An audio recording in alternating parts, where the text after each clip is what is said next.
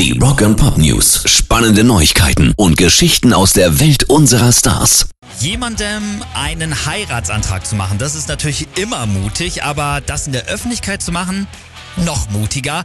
Und wirklich Next Level ist es dann, wenn man das irgendwo zum Beispiel im Fernsehen, bei einer Fernsehshow oder im Radio von mir aus macht, in einem Live-Anruf oder zum Beispiel auf einem Konzert. Also ich meine, wir alle kennen diese peinlichen Videos aus dem Fernsehen oder von YouTube, in denen das dann am Ende schiefgegangen ist und einfach die halbe Welt zugeguckt hat.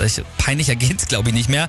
Und Doc Coyle von den Bad Wolves, der muss sich aber der Liebe seiner Freundin ganz besonders sicher gewesen sein, denn er hat am Wochenende ihr, also seiner Freundin, einen Antrag gemacht auf der Bühne und zwar auf einem Konzert seiner Band, also bei den Bad Wolves.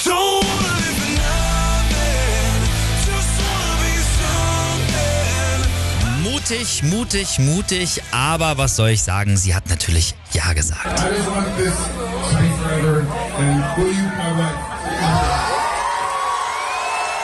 Tja, sie hat Ja gesagt, wir sagen herzlichen Glückwunsch.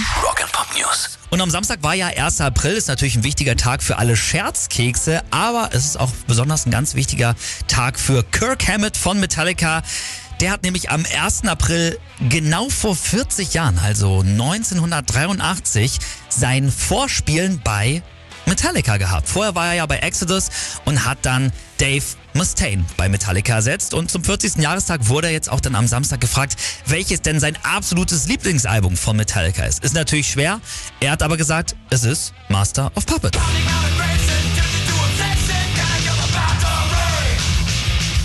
Finde ich sehr sympathisch und sehr gut, denn es ist auch mein Lieblingsalbum. Also, wir sagen nochmal, genau die richtige Entscheidung getroffen, damals am 1. April vor 40 Jahren die Band zu wechseln und wirklich einer der geilsten Gitarristen aller Zeiten zu werden, bei einer der geilsten Bands aller Zeiten, bei Metallica.